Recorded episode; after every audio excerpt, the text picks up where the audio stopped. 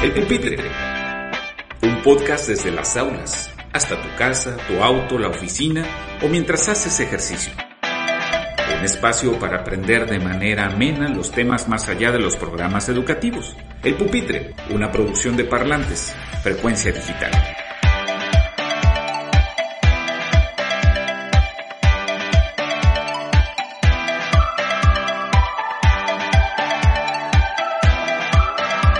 Un señor se vestía de negro y con un chicote de cuero, de esos con que se arreaban a las vacas, le pegaba de chicotazos a niños y jóvenes que se le acercaban. Cuando le pregunté a mi padre por qué nadie se enojaba con ese señor que le pegaba a los niños, me respondió porque esa era una tradición y me tomó varios años dejar de pensar que todas las tradiciones implican chicotazos. Soy Carlos Efraín Rangel y en este tercer episodio del Pupitre, este podcast de Parlantes Frecuencia Digital, trataremos la manera en la que las costumbres contribuyen en nuestro aprendizaje, comportamiento y nuestra construcción de la cultura. Y para eso les presento al invitado. Se trata de mi amigo Memo Tobar Vázquez, contador público de profesión y cronista de Outland por nombramiento y por afición. Memo, ¿cómo estás? Bienvenido. ¿Qué tal, Carlos? Muy bien, muy contento de poder estar aquí debutando en este espacio. En este formato. ¿Habías estado en, en algún... formato también, no en ningún podcast que yo recuerde. Bueno, pues es otra forma de hacer comunicación y de hacer algo, eso que a ti te encanta hacer, que es la conservación y la difusión de la cultura. Pues bienvenido. Gracias y pues sí, vamos a, a ver cómo resulta este debut. Vas a ver que, vas a ver que muy bien. Eh, Memo, te comparto que parte de la dinámica de este eh, ejercicio en una primera instancia es eh, que voy a presentarte, hablar un poco de lo que sé de ti y pues ahí me, me dices si algo me faltó decir para que el auditorio te, te vaya reconociendo. Hablando del auditorio, los invito a que le den like a la página de Facebook, por supuesto a la campanita de Spotify, para que se estén enterando de lo que hacen a mis compañeros de Parlantes Frecuencia Digital y por supuesto también de este podcast del Pupitre. Bueno, Guillermo Tobar Vázquez nació en Tijuana, pero es más autlense que el Valle y el Utah. Este, es contador público de profesión, intentó ser militar, gracias a Dios no lo logró, y digo que gracias a Dios porque gracias a eso tenemos pues un ciudadano muy ilustre y trabajador aquí en Outland. Es autor, coautor de un librazo, de un librazo, algún día lo deberían de escuchar y de leer, se llama Cartas de lo Anómalo, y pues bueno, lo, lo escribimos juntos. Y desde hace ya algunos años, eh, cerca de 14 años, es el, productor de contenido del el blog culturaoutland.blogspot, que es uno de los espacios de difusión cultural y científica más importantes de, me atrevería a decir, de Jalisco, de, de, México, y eso hace que Outland sea una de las poblaciones mejor documentadas. Entonces, esta vez lo invité a Memo y pues me da mucho gusto tenerte, te reitero esa situación.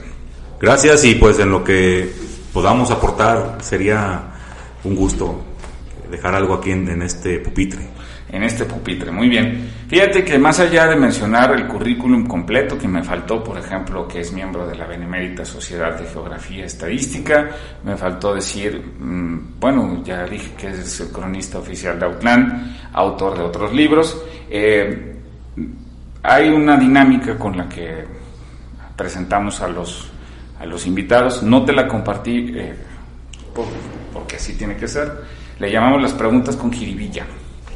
Eso, güey. y tengo 10 preguntas para ti que están un poco descontextualizadas, pero eh, que nos van a ayudar a perfilar tu personalidad. ¿Listo, no? Adelante. Bueno, ¿cuántos tacos pides normalmente en una taquería? Cuatro. Si te, eh, te pusieron algún reporte en la secundaria. No, creo que no. Te salvaste. Sí. Este, me tardé un poco porque quise recordar alguno, pero no, creo que ninguno tuve. Ok. Si tuvieras mil pesos para despilfarrarlos, para darte un gusto, ¿qué te comprarías? Libros. Libros. Solo sí o no, ¿eh? sin explicación. Este, ¿Llegaste a ver alguna telenovela de Televisa? Sí. Ok. ¿Eres eh, Team Agua de Jamaica o Team Agua de Horchata? Horchata. Horchata. Eh, ¿Quién crees que gane en una pelea entre Goku y eh, Spider-Man? Uh, Goku. Goku. Supongo. ¿A qué jugador de las Chivas te gustaría eh, marcar? Si tú fueras defensa central, ¿a quién te hubiera gustado marcar? Uy, pues algo más malo que pueda recordar, porque yo también soy malísimo. Muy bien. Eh, cuando recibes a alguien a, de visita a Utlán, ¿a dónde lo llevas? A un recorrido por varios lugares, no a un lugar en específico, pero tiene que eh, incluir ese recorrido al mercado, Mercado El Juárez. mercado. Sí. Ok. ¿A qué edad fue tu primer beso? A los 16, Maravilloso. Eh, ¿Y cuál te parece que es el mejor platillo que eh, define la comida de Jalisco? hay varios, está difícil, eh, pero podría, podría ser la birria. La birria. Ajá. Y por último, eh, ¿con qué personaje literario te darías unos besos sin broncas? Y eso sí está más difícil.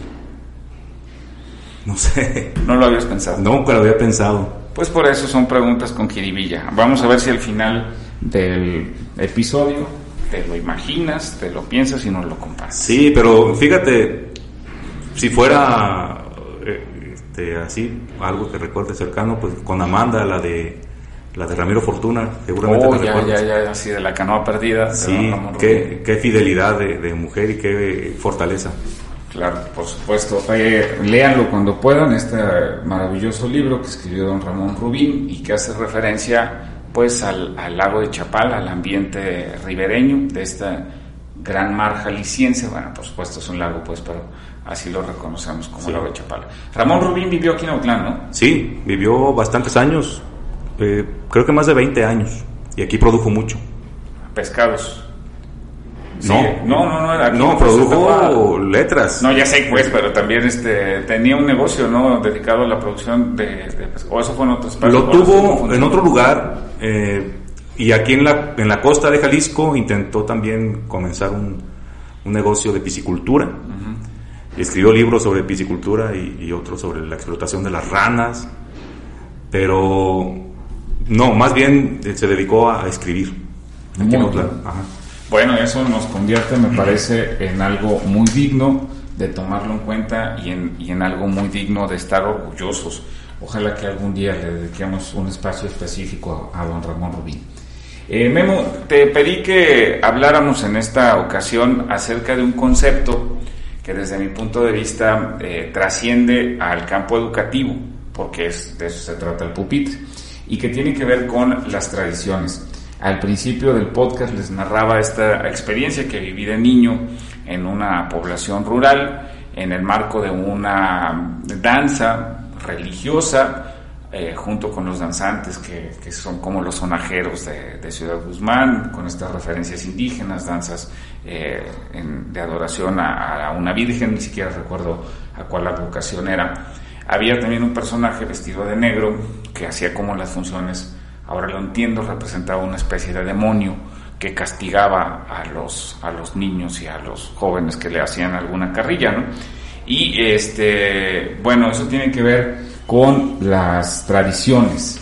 Y pues me gustaría comenzar leyendo el concepto que aparece como primera opción de la tradición, dice transmisión o comunicación de noticias, literatura popular, doctrinas, ritos, costumbres que se mantienen de generación en generación. ¿Tú qué tradición tienes muy presente que hayas eh, observado muy al principio de tu infancia? El carnaval, desde luego, aquí en Autlán, ya, ya viviendo en Autlán, y también lo relacionado con la Virgen de Guadalupe.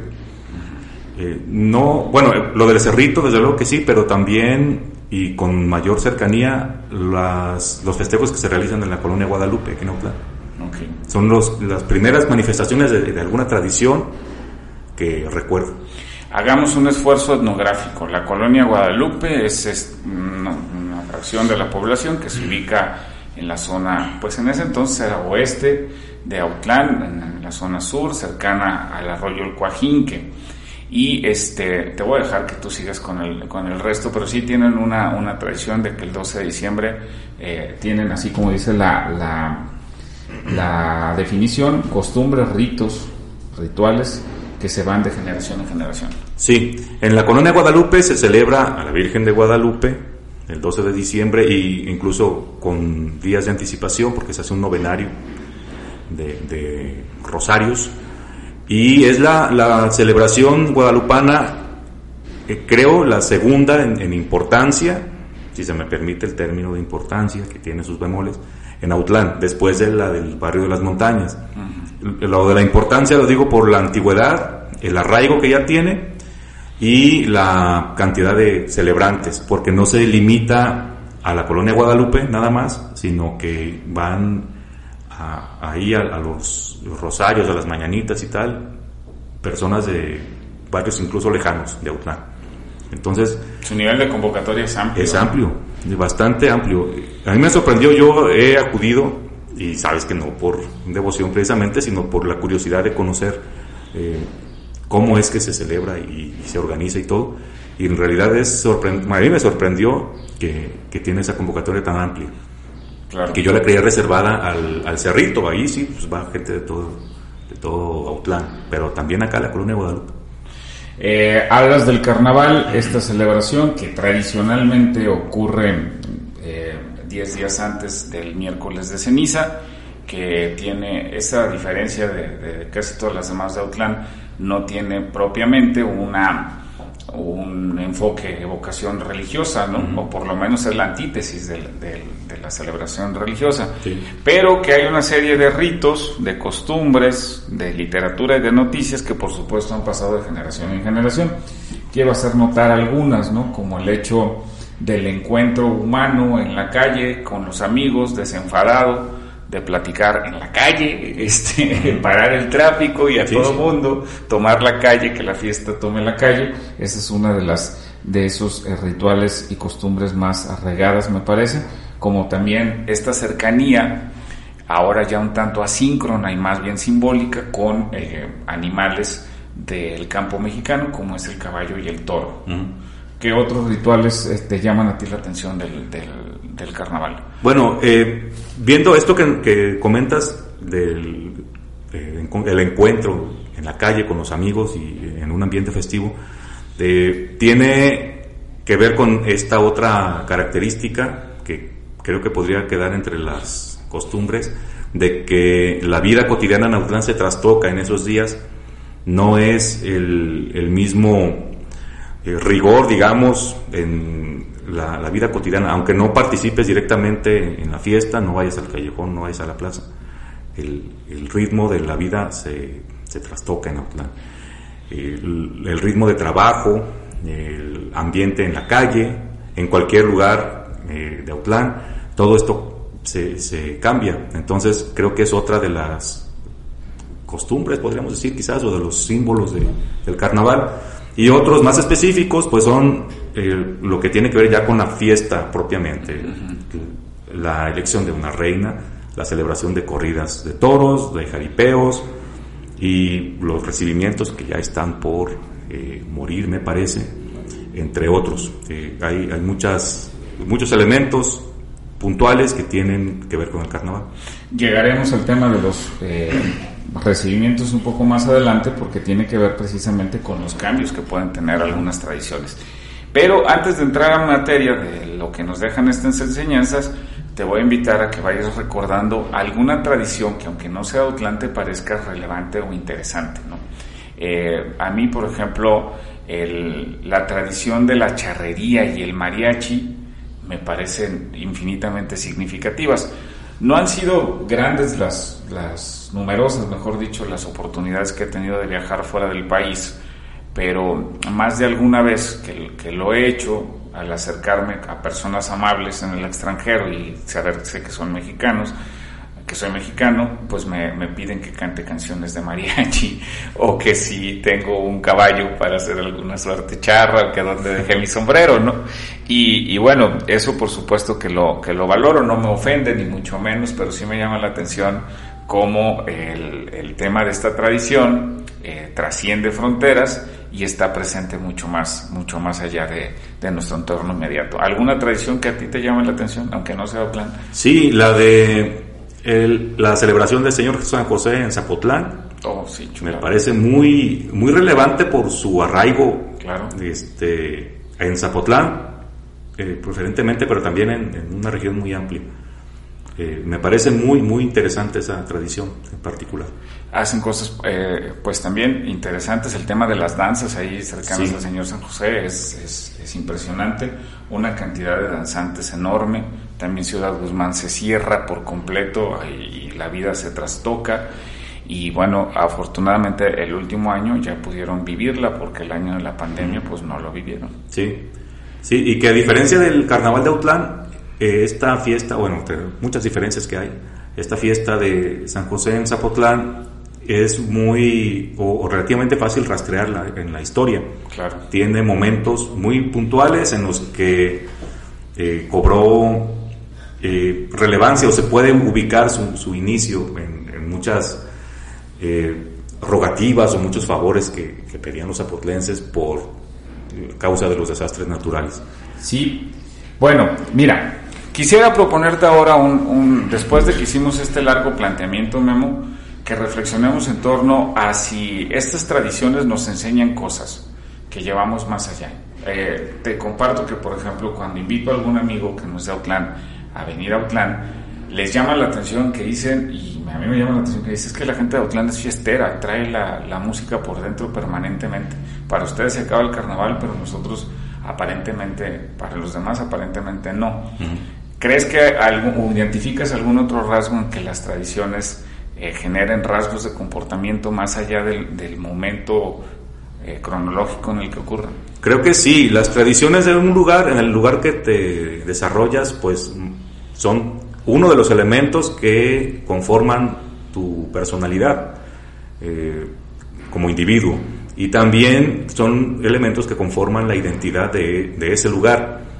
Eh, en Autlán en particular el carnaval pues es una de las tradiciones principales o la principal, de manera que pues le da a Autlán ese carácter de pueblo, digo pueblo, ya lo he explicado en otros lugares, me gusta decir pueblo, de pueblo fiestero.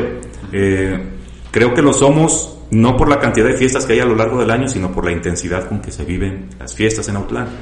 Eh, las tradiciones o, las costumbres de, una localidad le dan su, identidad a ese, lugar y enseñan, de alguna forma van moldeando la, manera en que las personas, los habitantes de ahí se comportan. Y es eh, notable al momento de, conocer o de convivir personas de diferentes orígenes, como tienen también eh, marcado por su por lugar donde se desarrollaron sus personalidades una forma de ser diferente. Claro. Voy a retomar una idea de la que mencionaste hace rato, el tema de, la Virgen de Guadalupe en la colonia Guadalupe.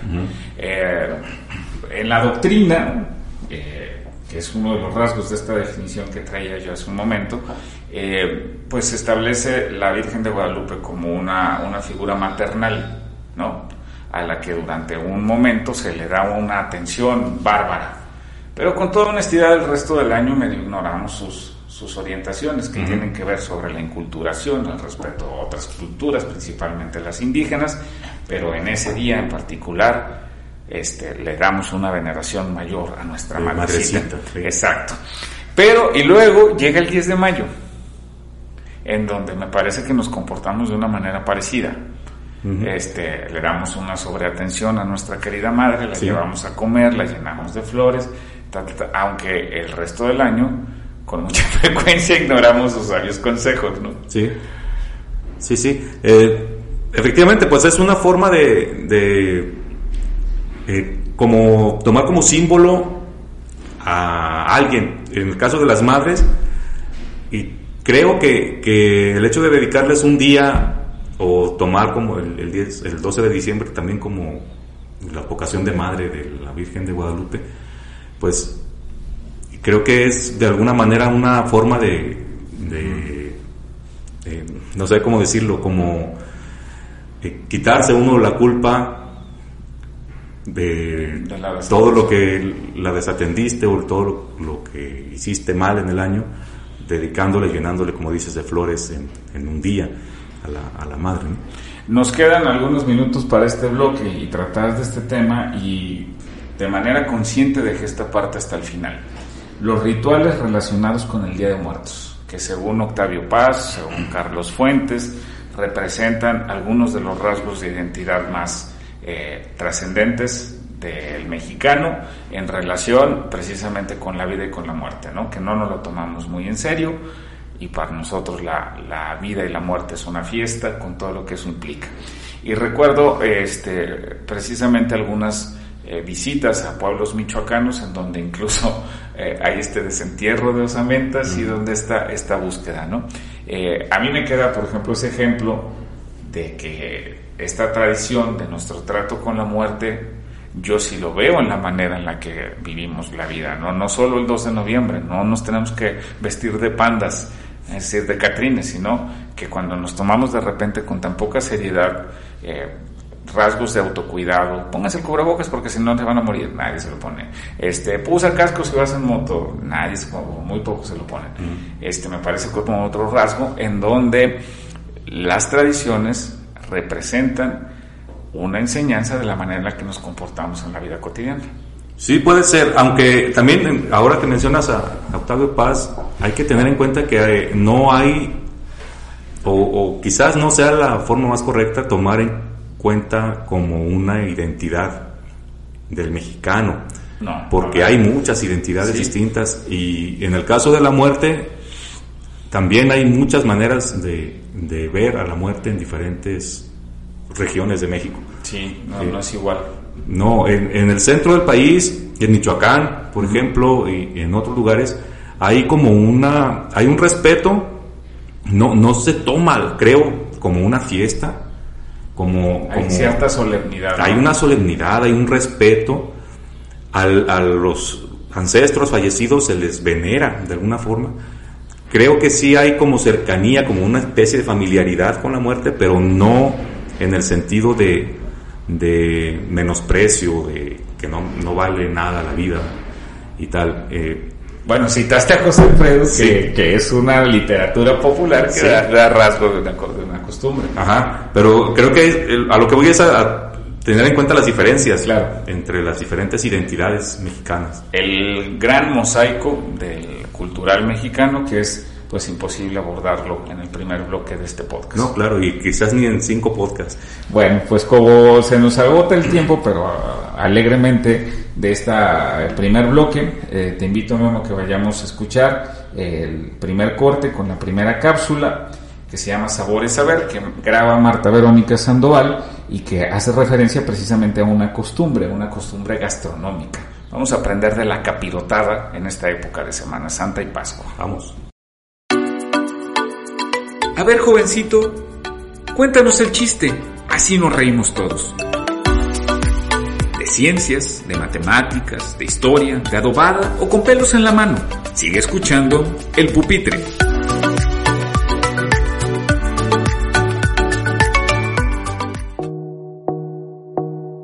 Un postre religioso. Solicitamos urgentemente donadores de capirotada. Este meme aparece con frecuencia en los largos días de la cuaresma, ese periodo de abstinencia y reflexión al que invita la religión católica a sus feligreses para prepararse para el momento culmen de la fe cristiana, la muerte y resurrección de Cristo.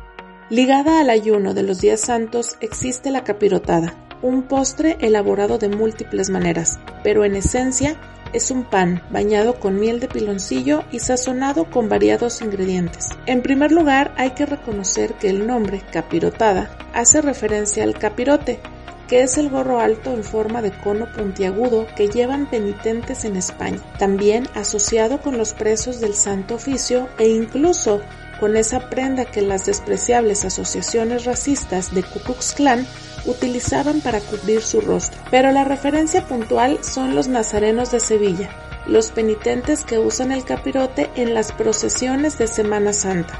En su origen español persiste el hecho que en zonas principalmente del norte de México la capirotada tenga sabores salados, con jitomate y cebolla, aunque con sus matices es un dulce, cuyos ingredientes tienen un significado religioso. El pan viejo con el que se hace alusión al cuerpo de Cristo, un poco desmejorado. A su vez, la miel de piloncillo asemeja su sangre. La canela es un símil de madera de la cruz donde se le crucificó, y los clavos de las herramientas del mismo nombre con que se le aseguró a la cruz. En algunos lugares le agregan queso, a su vez hace recordar la manta blanca con la que se le cubrió en su sepultura, misma función que a veces hace el coco rallado. La capirotada se ha adaptado a los nuevos tiempos, quitado y agregado ingredientes, conservando el pan dulce y existiendo sobre todo en la época de cuaresma. Ahora sí, solicitamos donadores de capirotada. ¿Quién se apunta? Aquí seguimos calentando el pupitre para aprender, compartir el conocimiento y evolucionar. Ya estamos de vuelta en el pupitre.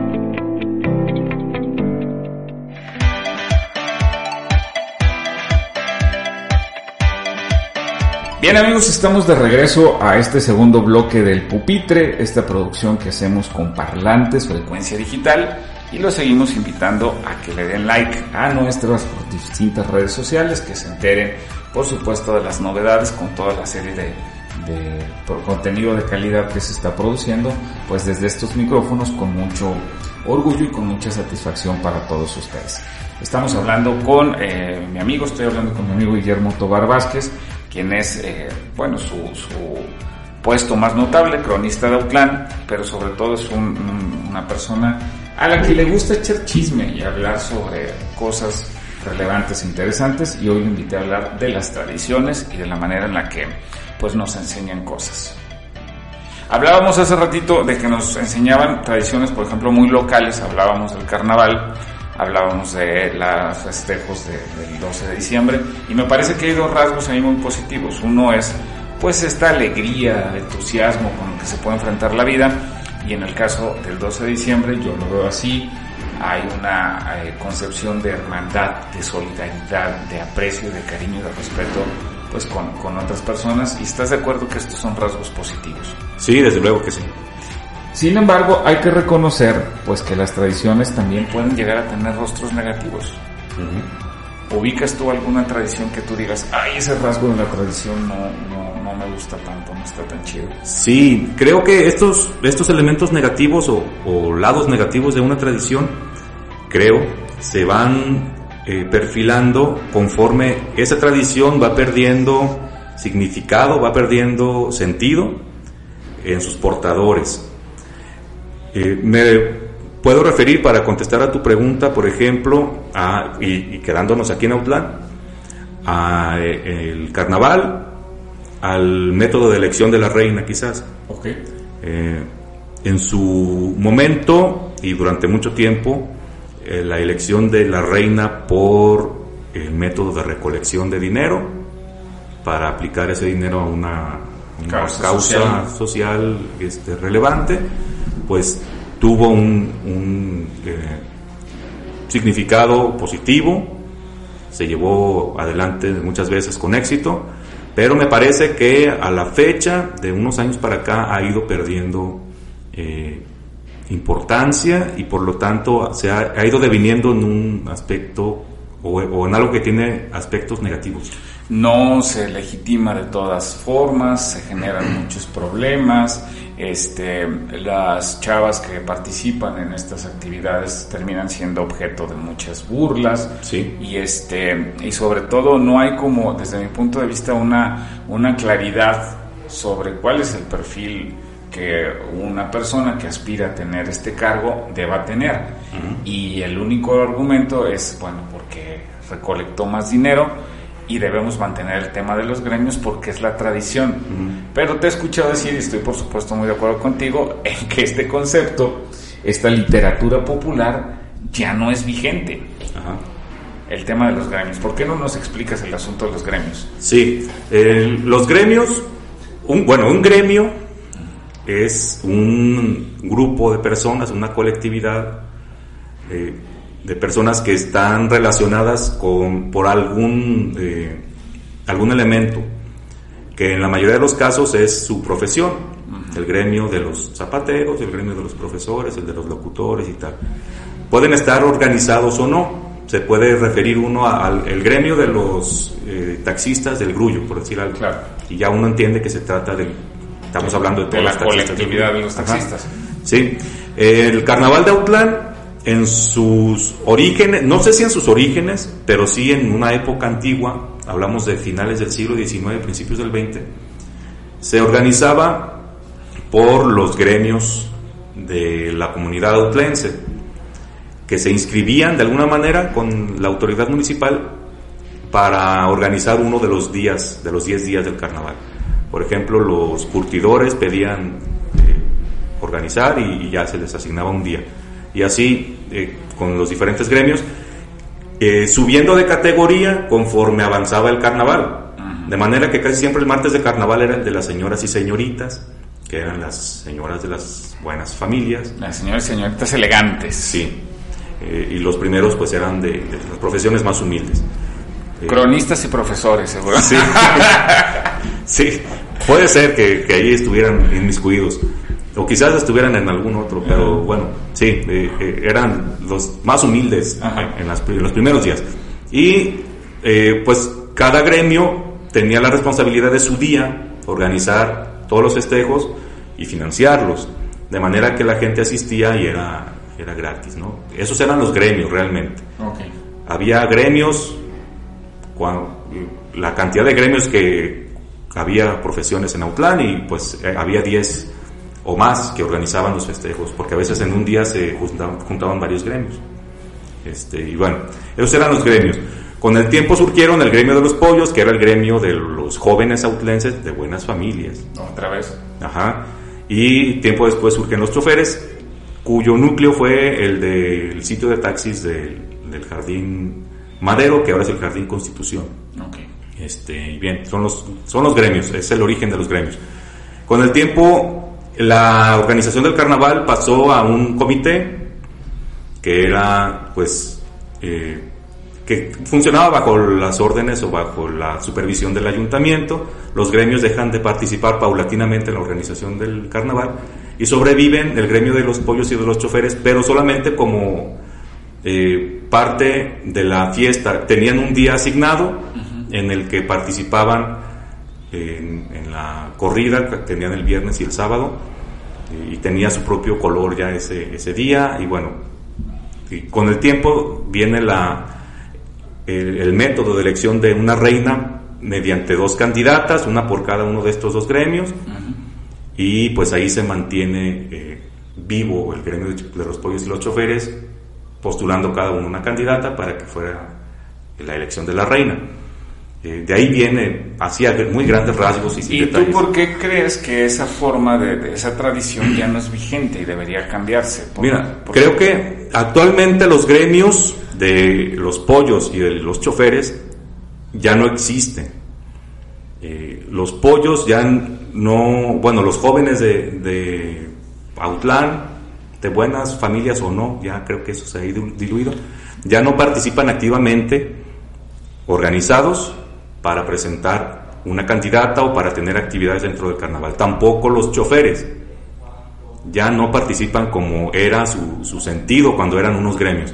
Los gremios, lo que ahora llamamos gremios de pollos y choferes que postulan una candidata ya no son gremios, ya son un membrete nada más, un color y un nombre que una institución lo agarran, es el término, agarran el gremio de los pollos para financiarse porque necesitan construir un baño para la escuela y tal.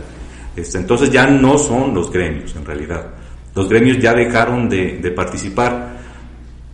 Eh, lo que ahora hay son estos membretes y que postulan una candidata, pero ya desaparecieron en realidad los gremios. Y eh, la estela ha sido, insisto otra vez, eh, no, no que yo hable específicamente de, alguna reina en particular, sino de procesos desaseados que han mm, obligado a las autoridades municipales, por ejemplo, a intervenir, en donde ha habido desacreditaciones gravísimas, en donde incluso aspectos del carnaval y de la gran fiesta se ha habido visto comprometida a partir de este desgaste, donde los orígenes de los dineros este, no son claros y eso es muy grave tratándose de una actividad pública. Entonces, pues bueno, eh, a mí lo que estoy de acuerdo contigo en que el hecho de que ah, es una tradición y se debe mantener no me parece un buen argumento. Quisiera proponerte otra situación que te confieso que incluso fue lo que motivó un poco esta, esta charla. Eh, he escuchado la expresión de es que el carnaval es la escuela del vicio. Y te voy a decir por qué. Eh, no, no voy a dar una cifra exacta porque ha fluctuado mucho en el transcurso de los años, pero normalmente Autlán siempre está en el medallero de los eh, municipios de Jalisco que más alcohol consume per cápita. con los problemas sociales concomitantes a esta situación. Eh, violencia intrafamiliar, accidentes mortales, este, enfermedades, eh, vicios, una serie de situaciones, ¿no? Y cuando alguien lo, lo, cuestiona, siempre dicen, bueno, es que les enseñamos a los niños a ser borrachos, porque hay un par de días, creo que es el miércoles y el jueves, en donde los niños participan en sendos desfiles, les llevan las farolitas, las reinitas y todo ese rollo, y entonces dicen, es la escuela del vicio. ¿Tú crees que, que tal cual eh, hacer partícipes a los niños de estas actividades eh, sea la escuela del vicio o hay que matizar mucho el concepto? Sí, hay que, hay que tener en cuenta todos los factores que hay en esto. Un niño de estos días no se va a, a hacer alcohólico ni vicioso de ningún otro tipo por asistir a una farolita o a un pequeño recibimiento que les organizan. Se hará vicioso si en su casa tiene eh, el ejemplo del vicio durante todo el año, si en su barrio hay eh, una, pues les llaman depósitos donde este, constantemente hay gente tomando eh, hasta altas horas de la noche, cualquier día, en fin, si está en contacto directo durante el año con el consumo de alcohol como una costumbre normal, como que es algo de lo más eh, cotidiano del mundo. Si tiene elementos en su casa, en su familia, si no tiene otro, otras opciones de, de esparcimiento, de distracción, esa será su escuela del vicio, no, no una farolita. Porque además, estas actividades para niños que hay en el carnaval no tienen un sentido eh, en el que se exalte el uso o el consumo de alcohol.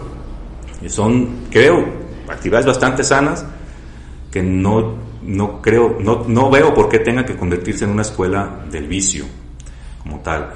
Eh, no está en el carnaval el vicio en Autlán la gente que abusa del consumo de alcohol o de cualquier otra cosa en el carnaval o que festeja irresponsablemente es porque es un irresponsable, porque ya tiene un problema eh, previo que lo manifiestan en el carnaval. Es como lo que ocurrió hace unas semanas en el estadio de Querétaro. Claro. Hubo actos violentos y, completamente salvajes, salvajes, insultantes. Tú, lo, tú veías las escenas y era algo que te daba hasta coraje. Pero no es porque el fútbol sea eh, el, la causa de esa violencia o el estar en un estadio, sino son personas que ya tienen problemas graves atrás, tienen una eh, falta de acceso, no sé, a, oportunidades, son frustrados toda la semana, eh, lo pasan mal, pierden toda la semana y buscan la manera de ganar ya en, en el estadio. Entonces, y algo así podría pasar con el carnaval. No es que el carnaval sea la escuela del vicio donde los autlenses nos aprendemos a...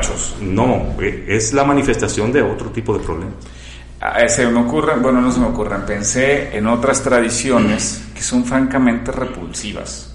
Por ejemplo, la venta de niñas eh, para matrimonio. Sí y se argumenta como usos y costumbres. Es que sí se acostumbra.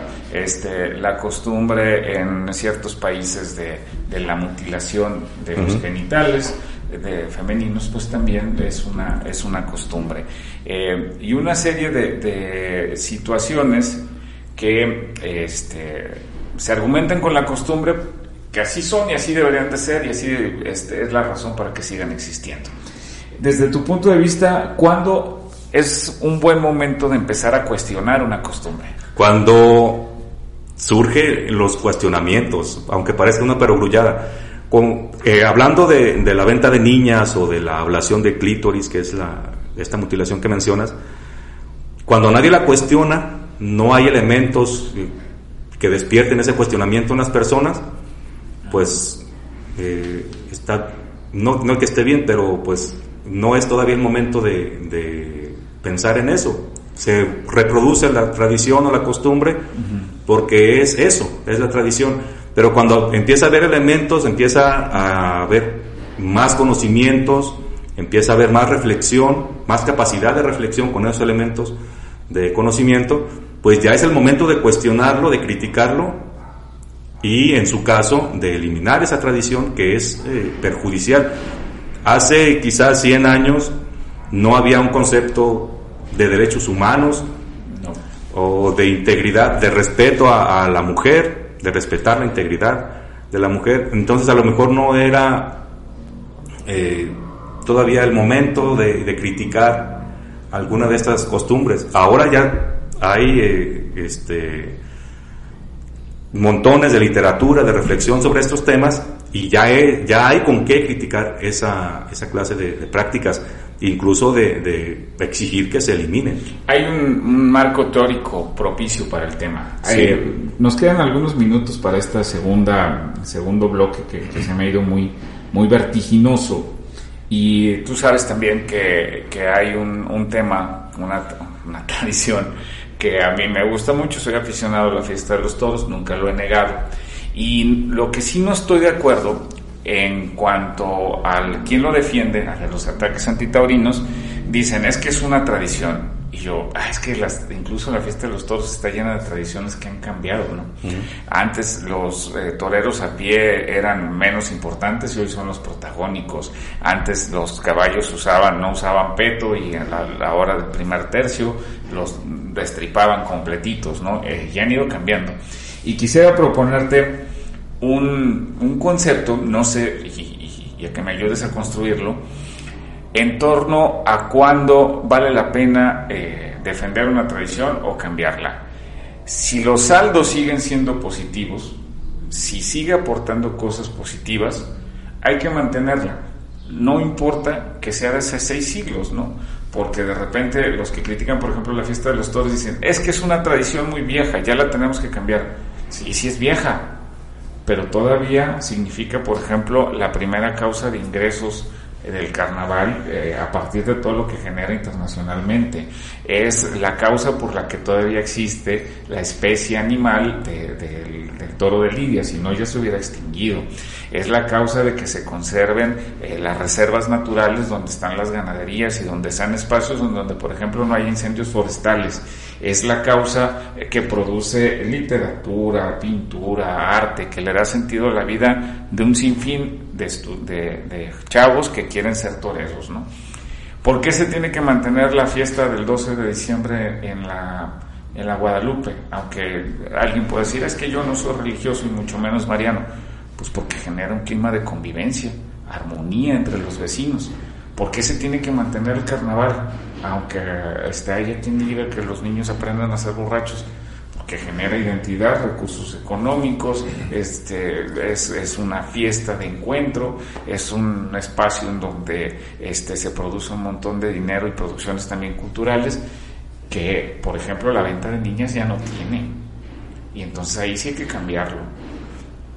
¿Cómo ves esta, este concepto o esta, esta condición de mantener o eliminar una costumbre? Sí, es, hay que tener en cuenta siempre que a los portadores también les, les diga algo todavía, que todavía tenga un sentido. Primero eso, o bueno, de manera eh, igual, al mismo nivel, eso de que a los portadores todavía les diga algo, que no, no haya necesidad de, de defender esa tradición solo porque es una tradición. Eh, en el caso de, la fiesta brava, bueno, sí es una tradición, pero hay que defenderla porque produce todo esto que acabas de decir, porque a quienes la disfrutan, quienes presencian una corrida de toros y les, les gusta hacerlo, les deja algo. Todavía les representa algo, tiene un sentido. Y además de que tiene este sentido, no es perjudicial, no atenta contra los derechos de personas. Alguien podría alegar que sí, la venta de niñas, pues a mí me, deja algo y, me, y tiene para mí un sentido. Sí, pero estás atentando contra el derecho de, otra persona y eso la, la elimina. sí, la, cancela esa, ese sentido que, positivo que tú le puedas dar.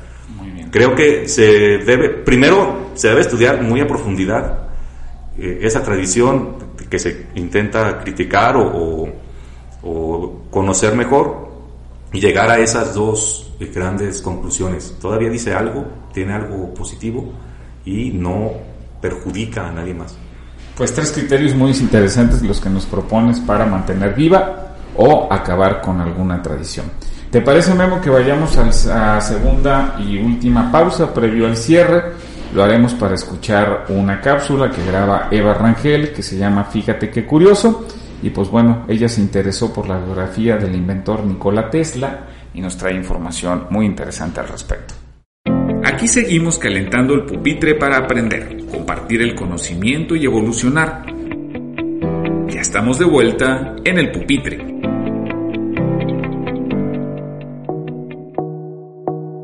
potente rayo coincidió en el nacimiento de un niño. La partera anunció su destino. Este pequeño dominará la electricidad. Fue la noche lluviosa del 10 de julio del 1856 en un pueblo de Croacia y el nombre del bebé pasó a la historia. Se trataba de Nikola Tesla, un gran inventor de la humanidad. Fíjense qué curioso, cuando tenía tres años, Nicola acarició el lomo de su gato y aparecieron chispas. Ante su curiosidad, su padre le explicó que se trataba de electricidad y le prometió que lo enviaría a la mejor universidad para que aprendiera de ella. Tesla fue un promotor de corriente alterna que es un tipo de electricidad que usamos para prender la televisión, encender la luz o un foco o hacer palomitas en el microondas. El niño que se maravilló con la electricidad desarrolló muchos inventos, entre ellos como el motor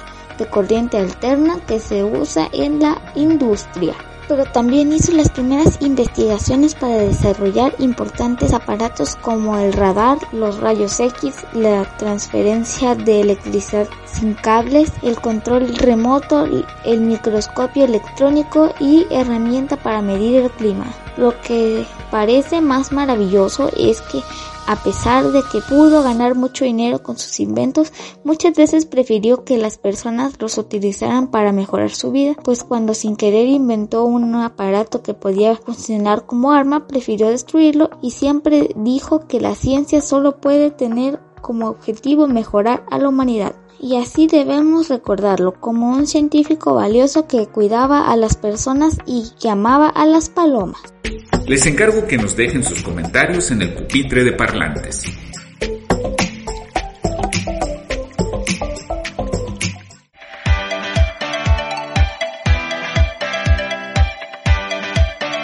Bien, estamos de regreso en el pupitre, este podcast, tercer episodio que estamos grabando para Parlantes Frecuencia Digital, platicando con Guillermo Tobar, a quien invitamos a él y por supuesto a todos los que nos escuchan a darle like a las eh, páginas de Facebook de Parlantes y también lo invitamos a él y a todos los que nos escuchan pues a darle like a la página de Facebook y a la campanita de Spotify para que les lleguen todas las notificaciones.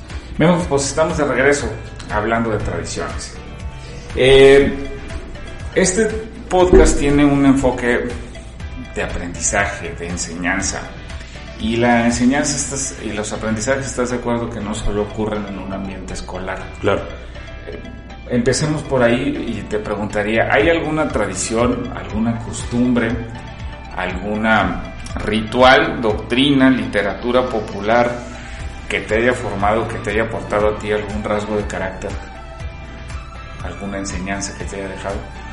Eh, es posible que sí. Fíjate que no lo he pensado en, ese, en esos términos no lo he analizado así, pero eh, creo que, que, me dejó por lo menos marcado, impresionado, me, que me quedó en la mente el hecho, pues, regresando a la fiesta del 12 de diciembre en la colonia Guadalupe, la eh, solidaridad del trabajo en equipo entre los vecinos de la colonia y el, yo lo veía, lo veo como desprendimiento, se organiza una fiesta eh, para muchas personas, por pocas personas, todo el mundo puede acudir y tomarse un café, comer un pan o, algo. Hay este como, eh, sí, solidaridad, como eh, intención de recibir al otro y, y ofrecerle de lo que tiene. Este, me dejó una buena impresión, digámoslo así, desde niño que conocí esa, esa costumbre y no sé si, si forme parte de mi carácter propiamente, pero sí es algo que me quedó de tu visión. Sí. Y por supuesto que hay muchos espacios en la vida pública mexicana a la que les vendría bien una kermés del 12 de diciembre, ¿no? Sí, desde luego. Vamos identificando algunos donde eso pudiera ser posible. Sí, y eh, bueno, me gustaría comenzar por una en particular que, que creo que, que se reprodujo algo de esto. Eh, me refiero a la actitud de, de jóvenes estudiantes de, del CUCSUR, ahora con la, la pandemia que pues, todavía está presente y que en algún, mo- algunos momentos el centro universitario sirvió de sede para aplicación de vacunas y, y- y de pruebas para saber si estabas contagiado. Bueno, pues hubo, es, eh, ahí se recibió una cantidad grande de personas para que recibieran ese servicio, pero además de darles el servicio nada más, de aplicarles una, una vacuna y, y hacerlo con orden, hubo como esta intención de ofrecer algo más. Recuerdo bien a, los alumnos y maestros de la licenciatura en artes, eh, tocando ahí para amenizar el... De manera el- solidaria, Sí, desprendida. eh, alumnos de turismo, alumnos de, de enfermería, eh, aplicando algo de lo que sabían, algo de lo que ellos tenían, para hacer pasar un buen rato. Recordemos, ah, bueno, ahora estamos en un momento en que vivimos ya eh, muy tranquilos en cuanto a la pandemia, muchos ya estamos vacunados, sabemos que si nos enfermamos, pues ah, quizás no pase a mayores, pero en ese tiempo era eh, una incertidumbre muy grande, un temor muy grande a, a contagiarse y además pasarlo mal, quizás caer al, al hospital y, tener complicaciones muy graves. Estos muchachos sin tener la obligación, pues estuvieron ahí entre en la aglomeración para ofrecer algo de lo que ellos tenían. Entonces, me parece una buena forma de, de representar esto, esta solidaridad que te decía al principio. Y sí, hay espacios, desde luego, en los que vendría bien tener manifestaciones de este tipo, tener estas eh, kermeses o estas mañanitas de la Virgen de Guadalupe en la colonia Guadalupe. Hay, ¿Estás de acuerdo en que las tradiciones no son espontáneas, no son naturales? Es un acto humano en donde alguien decide, determina con algún criterio, alguna situación. Vamos a hacer lo siguiente. Por eso se ha mantenido el carnaval, por eso se ha mantenido la, la fiesta de, de, la Virgen de Guadalupe, por eso se ha mantenido las, el Día de Muertos, por eso se ha mantenido, por ejemplo, el ritual de sacar un caballo el Día de las Paseadoras, Ajá. porque alguien lo promueve. Este, para promover estos espacios de solidaridad, ¿qué otros rituales, qué otras costumbres crees que pudiéramos eh, fomentar, fortalecer? La- aquellos que tengan que ver con la convivencia, eh, una convivencia sin, eh, digámoslo así, sin competencia, sin buscar ser eh, mejor o comparar quién es mejor o quién hace algo mejor que el otro, sino una convivencia eh, si- simplemente por convivir con el ánimo de conocer al otro y de celebrar esas diferencias. Creo que ese puede ser como un principio, no te podría decir específicamente una, una actividad, pero creo que a partir de esto que te comento y quizás otros elementos, podríamos llegar a, a una actividad específica. Pero eh, tendrá que ser así, eh, que con un ánimo de, de convivir simplemente. Eh, se me ocurre, por ejemplo, las fiestas patrias, la ceremonia del grito, donde todos convivimos y, y ahí Sí. las, los- las, las señoras y señoritas de las buenas familias nos sentamos acá con los profesores y los coronistas a un lado de la misma, en la misma mesa, en la misma silla. Y pues bueno, ahí se da esta, esta situación, ¿no? Esta Sí. identidad y de, y de unidad. ¿Sabes? Un, un ejemplo muy eh, puntual sobre esto fue el Orfeón Proa. Ah, cuéntanos, porque les decía yo que Memo era autor de otros libros, aparte del de Cartas del Anómalo. Este, ahí está el, el comercial. Eh, tú escribiste sobre el Orfe- Orfeón Pro. El Orfeón, sí, este, este fue un grupo coral, un grupo musical de voces, conformado con personas que no tenían una formación en el canto, fueron enseñadas a cantar por su director, el profesor Francisco Espinosa Sánchez, pero que no tenían un mismo origen eh, social.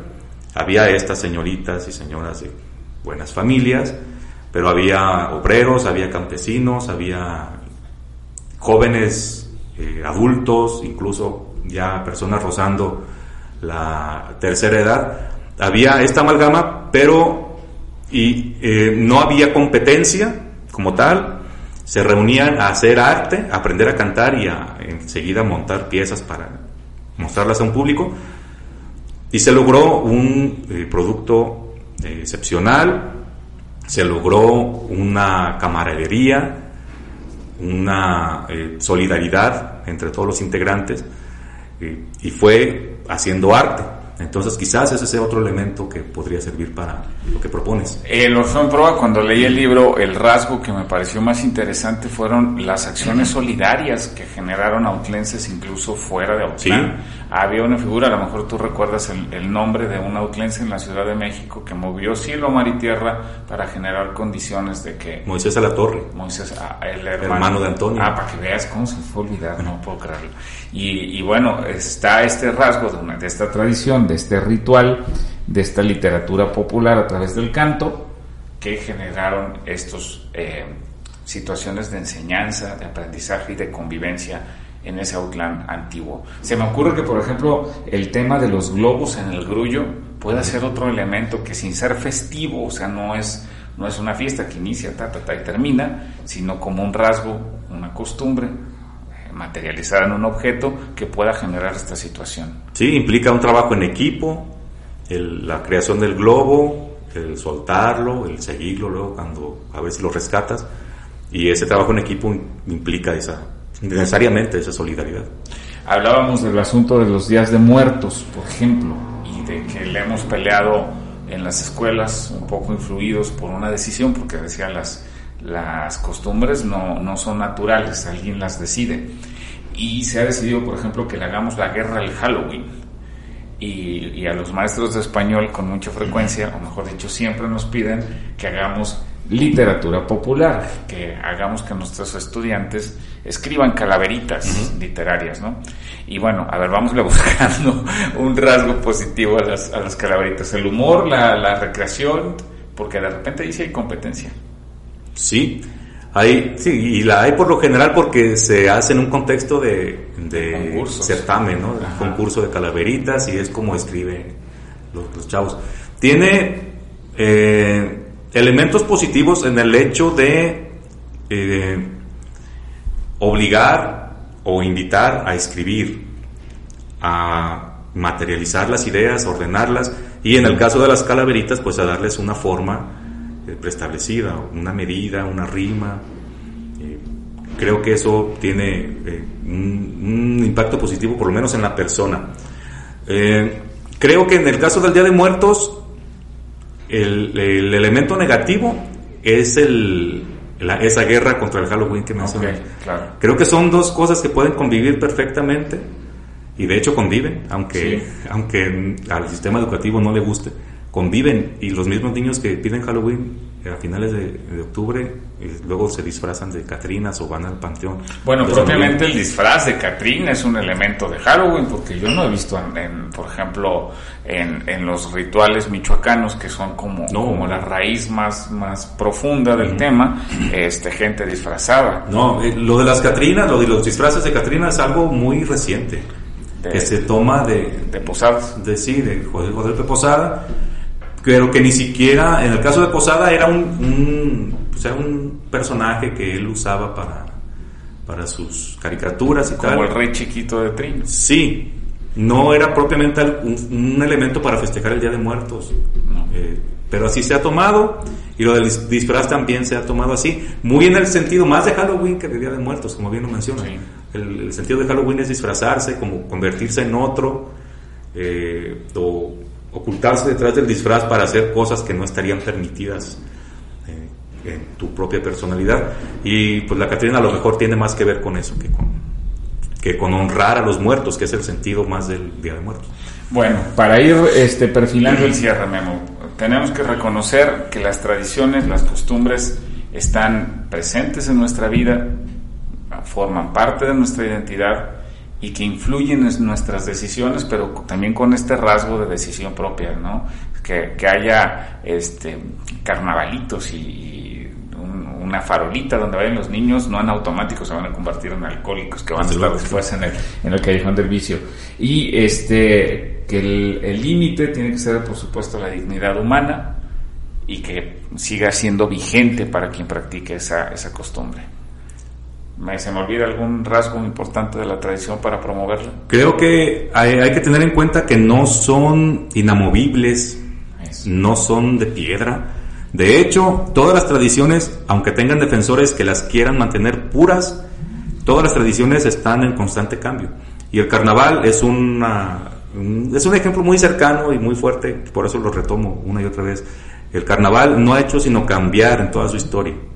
Un autlense que lo trajéramos de hace 150 años al 2022 no hubiera reconocido el carnaval de Autlán al 2022 eh, y incluso de hace 40, 50 años no lo reconocerían y lo encontrarían muy cambiado. Entonces es normal que haya cambios, es sano. Cuando le pones una camisa de fuerza a una tradición como a una persona, pues la atrofias y, la orillas a, morir. No hay que aferrarnos a que se mantengan puras las tradiciones y hay que estar abiertos a que cuando esta tradición ya no nos represente eh, algo positivo, ya no tenga un sentido, o descubramos que tiene eh, mejores formas de reproducirse o que ya incluso resulta negativa, estemos abiertos a cambiarla. Eh, volviendo al carnaval, el caso de la elección de la reina, actualmente en 2022 ya tenemos conciencia de que una mujer tiene, eh, y sobre todo en esta época, tiene una formación, tiene mucho que que eh, ofrecer más allá de su belleza física. Entonces, puede ser que tengamos en cuenta todo lo que representa una, una mujer como persona para elegir a la reina y no solamente por lo que recabe de dinero o por lo bonita que sea. Así es, pues las tradiciones deben de validarse, legitimarse en función de su utilidad. Eh, Memo, pues te agradezco mucho que nos hayas acompañado. Eh, feliz bienvenida al mundo de los podcasts. Es como el de las drogas, después difícilmente se sale. Sí, no, gracias a ti por, por invitarme a debutar en un podcast. Fue una práctica muy, chida y pasó rapidísimo. Así es. Bueno, yo los, les agradezco junto con Guillermo el que nos hayan eh, escuchado en este tercer episodio ya de, de El Pupitre, esta producción con parlantes frecuencia digital. Eh, nos estaremos escuchando la próxima semana y les recuerdo la tarea más importante, sean felices, no dejen de escucharnos. Y coman chilaquiles. Y coman chilaquiles.